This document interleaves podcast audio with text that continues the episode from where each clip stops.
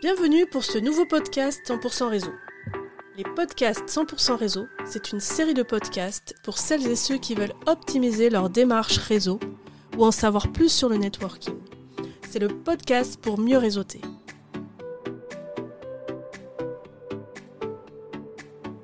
Je m'appelle Emmanuel Hugo. J'ai créé Réseau Autrement pour accompagner celles et ceux qui ont envie de progresser dans leur démarche de networking. Réseau Autrement, c'est pas un nouveau réseau. C'est une boîte à outils pour vous permettre de développer votre réseau. Et surtout, de faire du réseau suivant votre style, votre profil et avec plaisir. Réseau Autrement, c'est la boîte à outils du réseauteur averti.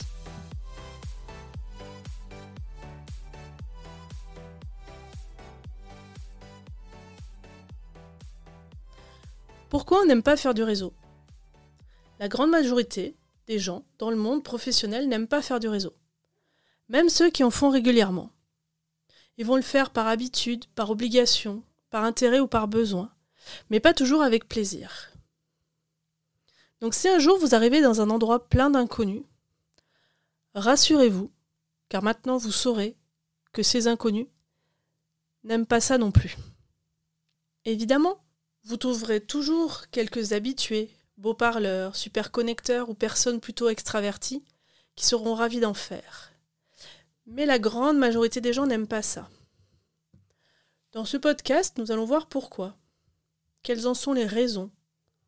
Même si l'on trouve que cela a une bonne efficacité pour développer ses activités professionnelles.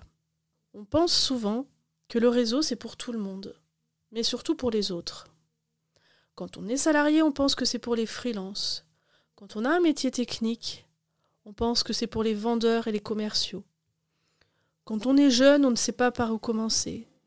Quand on est timide, on pense que ce n'est pas pour soi. Et quand on est débordé, on pense que c'est une perte de temps. Bref, il y a toujours une bonne raison pour ne pas se lancer.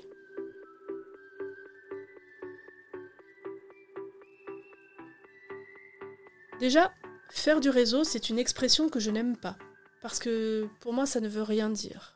Si on considère que le réseau, c'est un filet, une toile, une trame, avec des points et des connexions entre ces points, des liens et des liaisons, eh bien, on ne fait pas du réseau. On peut le tisser, on peut le tricoter. Et aussi, le terme anglais me semble plus approprié, le terme de networking, où on travaille son réseau. En plus, le mot de réseau, en fonction des domaines et des secteurs d'activité, peut avoir une signification très différente. Si vous parlez à un neurologue, à un militaire, à un informaticien ou à un conducteur de train, ça n'a pas la même signification. De même, quand on parle de réseau social, souvent ce n'est pas dans des termes très positifs.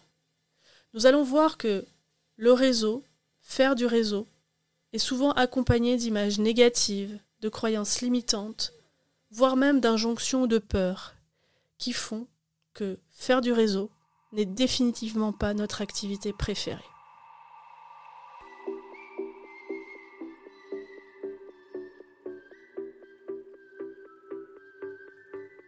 En fait, la plupart du temps, quand on parle de réseau, cela fait résonance à des images collectives négatives, mais aussi des croyances limitantes, des injonctions, des peurs, voire même des malentendus ou des situations gênantes.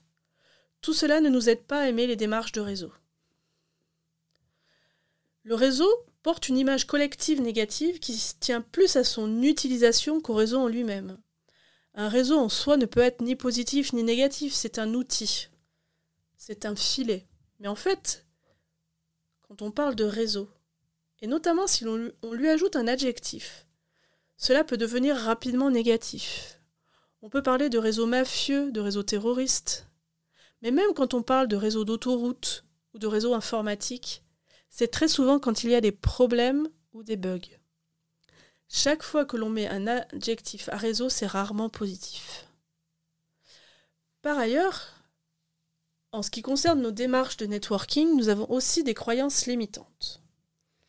Nous pensons que les démarches de networking sont réservées soit à une élite, soit à des personnes ambitieuses ou qui souhaitent faire de la politique. Même quand il s'agit de réseaux d'entreprise ou d'affaires, cela peut avoir une connotation de petits arrangements. Il pourrait alors s'agir simplement de partenariat. Toutes ces images négatives collectives nous freinent dans nos démarches, parce que ce ne sont pas des valeurs que l'on partage, et parce qu'on ne se sent pas en adéquation avec ses ambitieux ou avec ses politiques. À cela, il faut ajouter un certain nombre d'injonctions que vous avez sûrement déjà entendues. Il s'agit de il faut que tu fasses du réseau ou il faut que je fasse du réseau. Si je ne fais pas de réseau, je n'aurai pas de promotion, pas d'opportunité, pas de business. Eh bien non, faire du réseau n'est pas soumis à une injonction. Je ne dis pas qu'il ne faut pas faire du réseau, je dis juste qu'il ne faut pas se mettre de la pression car où il y a de la pression, cela crée des tensions et des impressions négatives. Il vaut mieux se fixer des objectifs précis. Pourquoi voulez-vous faire du réseau? De toute façon, faire du réseau en soi n'est pas un objectif. Faire du réseau, c'est une méthode, c'est un comportement, c'est l'utilisation d'une boîte à outils qui doit vous permettre d'atteindre vos objectifs professionnels. Donc il y a des moments dans la vie où vous, ne serez pas obligé d'en faire, où vous aurez moins envie d'en faire. Par contre, si vous avez un objectif précis, faire du réseau vous permettra de développer votre business, de trouver un travail. Mais pour cela, il vaut mieux mêler l'utile à l'agréable sans pression. Et donc faire du réseau à votre rythme, selon votre profil, vos disponibilités ou vos objectifs. Au-delà de ces croyances, de ces injonctions et de ces images collectives négatives, on peut aussi ne pas aimer faire du réseau parce que l'on a vécu personnellement de mauvaises expériences, des moments de solitude, de gêne. Il faut dédramatiser. Les bons réseauteurs parlent souvent de leurs erreurs en termes de réseautage et pratiquent l'autodérision. Moi-même, je ne compte plus le nombre de boulettes que j'ai pu faire en termes de réseautage. Ne pas se souvenir du nom d'une personne, se tromper de personne, ne plus se rappeler d'un contexte. Et puis il existe d'autres situations gênantes, comme renverser un verre, se faire remarquer en faisant sonner son téléphone pendant une conférence, arriver en retard. Il y a plein de mauvaises expériences qui donnent envie de ne plus jamais faire de réseau de sa vie. En général, on a aussi la mémoire courte et on oublie tous ces moments. Et les personnes avec qui vous avez échangé, ne se rappellent plus en général ces moments de gêne. Ils n'y ont pas accordé plus d'importance que ça. Vous pouvez aussi du coup pratiquer l'humour et apparaître comme une personne sympathique. Une autre raison qui peut rendre des actions de networking un peu négatives, c'est que l'on confond souvent le réseau et le piston. Je pense que faire du réseau, c'est avoir du piston, ou être pistonné. Je ne dirais pas que ces pratiques n'existent plus, mais il faut y apporter une nuance. Derrière le mot piston, on peut entendre privilège, népotisme, débrouillardise, petits arrangements. Si l'on bénéficie d'un piston et que finalement on est embauché par l'intermédiaire d'une personne, ce n'est pas pour nos qualités, ce ne sont pas nos qualités qui sont reconnues. C'est seulement la caution de cette personne qui nous a recommandé qui nous donne une certaine légitimité. Alors que le réseau, ce sera davantage du bouche à oreille, une recommandation, une opportunité qui va s'instaurer sur nos réelles capacités, sur nos qualités, sur nos compétences, et non pas juste sur le fait de connaître quelqu'un. En plus, avoir du, piston peut générer de l'envie, du mépris. Les pistonnés ne sont pas toujours bien intégrés dans une équipe, il va devoir faire ses preuves. Ce n'est pas parce que c'est le fils d'eux ou le copain d'eux que cela lui assurera une crédibilité et une légitimité. Le piston fait écho à des anciens systèmes de privilèges. Il peut être considéré comme un dû, il va demander de la réciprocité. Voilà les principales différences avec le réseau. Avoir un réseau, ce n'est pas un privilège. Rendre un service dans le réseau n'est pas toujours accompagné de réciprocité. Avoir du réseau, c'est mener des actions au quotidien, pour le bâtir, pour le construire, suivant un plan, une méthode. Donc si vous n'entretenez pas votre réseau, il pourra s'assécher, car votre réseau, c'est vous.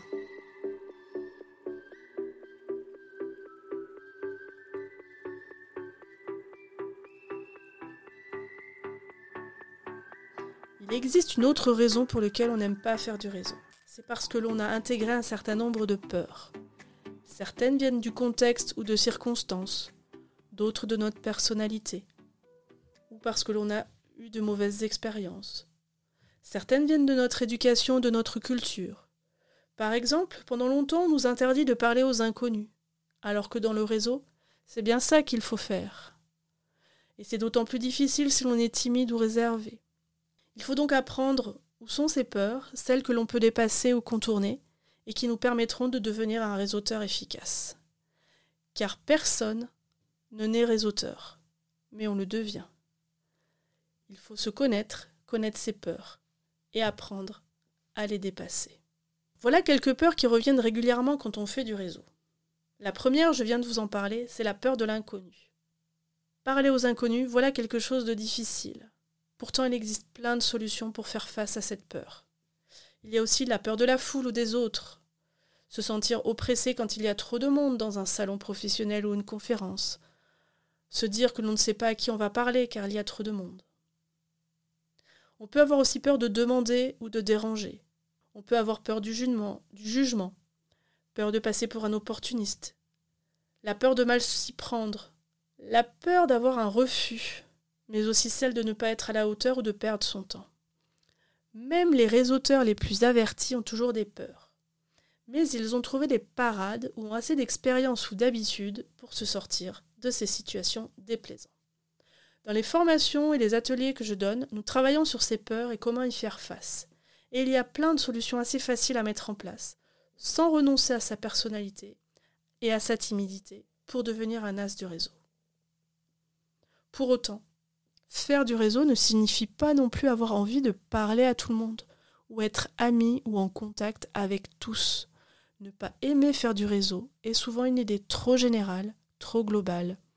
Il peut y avoir aussi des moments où c'est plus difficile, des situations où c'est plus compliqué des jours où on n'a pas envie. On peut avoir aussi des pannes de réseau. Et ça arrive aussi aux réseauteurs avertis. Il faut juste apprendre à savoir quelles sont les situations que l'on apprécie, quels sont les réseaux que l'on aime bien, les types de convivialité qui vous conviennent. Il faut savoir expérimenter des réseaux pour savoir en tirer le meilleur. Avec qui avez-vous plaisir à échanger, sur quel sujet et à quelle fréquence? Faire du réseau n'est pas un objectif. En tout cas, ce n'est pas un objectif clair. Il faut donc trouver des objectifs de networking pour se mettre en mouvement. Il faut définir plus précisément ce que vous attendez d'une démarche réseau pour ne rien perdre en efficacité et avoir un vrai retour sur investissement. J'entends souvent des personnes qui me disent j'ai été dans tel ou tel réseau, j'ai perdu du temps et de l'argent. Souvent, c'est parce que leur objectif n'était pas aligné avec leurs actions. Si vous n'avez pas un objectif commercial fort, cela ne sert à rien d'aller dans un club business.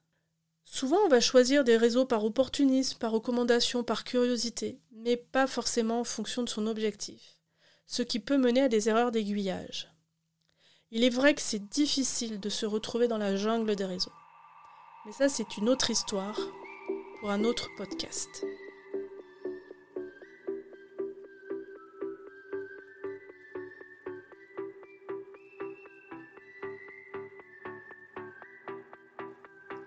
Après avoir vu toutes les peurs et les bonnes raisons de ne pas faire de réseau, je voudrais vous montrer que l'on peut aussi avoir plein de bonnes raisons d'en faire, et surtout quand on a des objectifs de progression de développement personnel.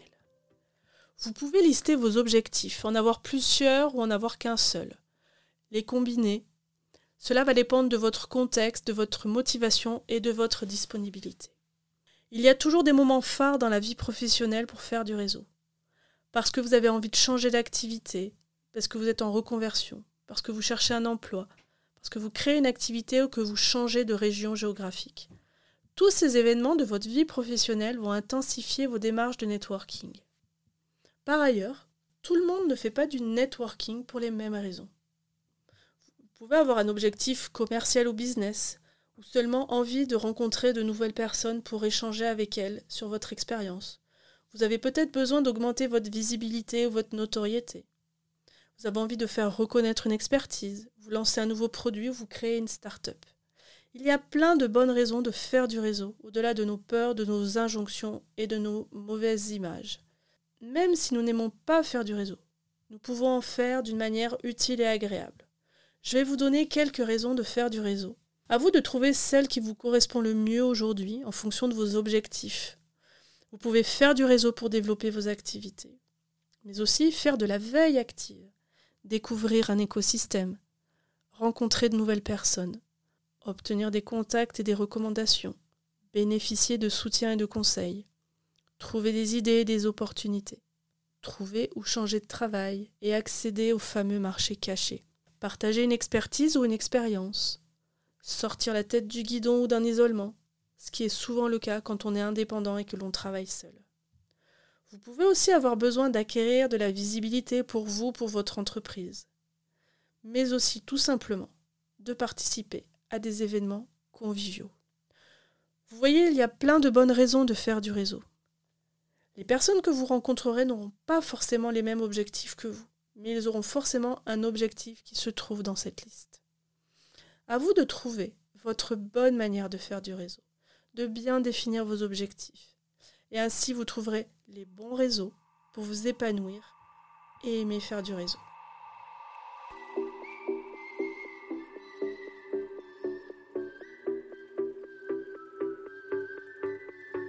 Et voilà, c'est fini pour aujourd'hui. Mais si vous voulez réécouter ce podcast ou en découvrir d'autres, n'hésitez pas à aller consulter vos plateformes préférées pour retrouver tous les podcasts 100% réseau. À très bientôt avec Réseau Autrement.